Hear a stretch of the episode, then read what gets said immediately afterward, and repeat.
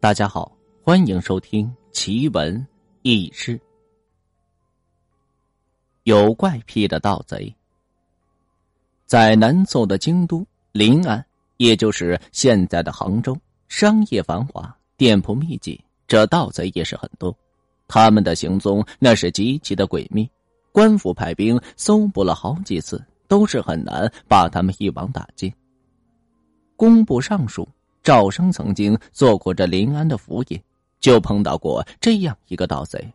这个盗贼只要是从别人的家中偷到这东西后，就会用这白粉在这户人家的门或者墙壁上写下“我来也”三个大字。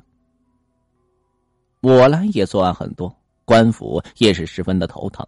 虽然用了许多办法来捉拿他，可是长时间还是没有捉到。这样一来，我来也这个名字一传十，十传百，很快传遍了整个京城。一天，赵生的部下抓住了一个人，说这人他就是我来也。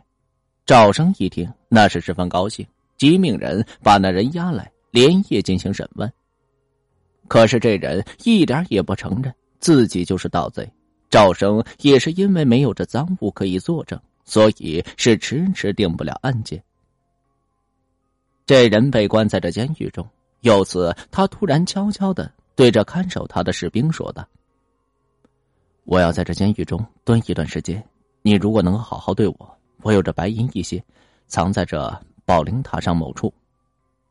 你可以到那里拿来享用。”这狱卒一想，宝灵塔是游客来来往往的地方，这个地方怎么能藏得住银子呢？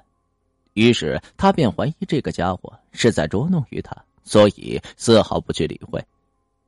那人见他这个样子，于是又开口说道：“你不要怀疑，只管到那边去，到这寺中稍微做点施舍，把这塔上的灯点亮一个晚上，在那里守一夜，便可得到这银子了。”那狱卒半信半疑，但还是照着他的话去做了，果然是得到好多的银子。狱卒欣喜若狂。第二天到这监狱，暗中做了些酒肉给那人进行享用。过了几天，那人又对着狱卒说道：“我有一罐贵重的器物，藏在这净水桥某处的水中，你可以取来享用。”狱卒又说：“那人来人往，热闹异常，有什么办法去取呢？”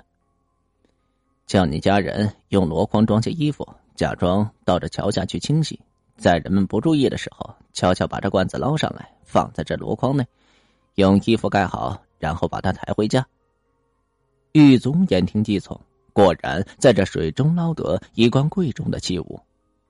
狱卒是感激不尽，第二天又备好了酒菜，悄悄的带到这狱中送给那人。如此这般两次，狱卒便得到不少财物，他心中很是高兴，但不知那人究竟是何意。心中始终是个疙瘩。一天晚上，大概凌晨两点左右，那人小声对着狱卒说道：“我要临时出去一下，四点过后就回来。我说话算话，绝不连累你。”狱卒一听，心想道：“囚犯怎么能随便出去呢？”于是就开口说道：“这恐怕不行吧？”那人明白这狱卒犯难，于是就说道。你放心好了，我一定不会连累你。再说，就算我不回来，你也没看好这囚犯，让囚犯跑了。上次充其量判你一个流放罪，让你去充这几年的军。我送送给你的财物，足够你吃一辈子。如果我的这点请求你都不答应，将来你肯定是会后悔的。狱卒想了想，只能把这囚犯给放了出去，心想：这家伙究竟说话算不算数？会不会回来？已经是二点了，他毫无倦意，睁着眼睛坐在那里等候。看着四点将近，那人还未回来，心里顿时这着了慌。正在焦急的时候，突然听到屋檐上有瓦响的声音。随着响声，那人已从这房上跳了下来。狱卒悬着的一颗心总算是着了地，他欣喜异常，急忙给他戴上这手铐脚铐。天刚亮，手足就准备去开这狱门。一到监狱外面，就听说某条街上张府到这衙门里告了状，说是昨夜凌晨三点时分，背着盗贼盗走了许多的财物，还在这张府的门上写上了“我来也”三个大字。赵生看了张府呈来的纸状，好像清楚了些什么，拍着桌子说道：“差一点就断错了这个案子，难怪他不承认。”于是便命人把这狱中那人赶出了京城，就此了结了这桩拖延了好久都未处理不了的案子。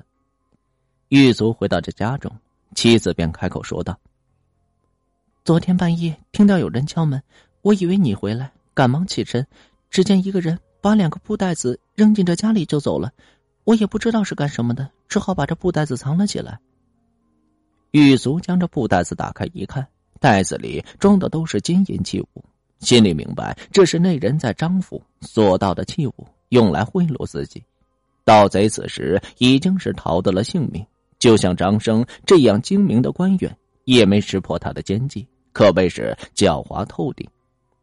从此之后，狱卒以有病为由辞掉了这看守监狱的差事，终生过起了这富裕的生活。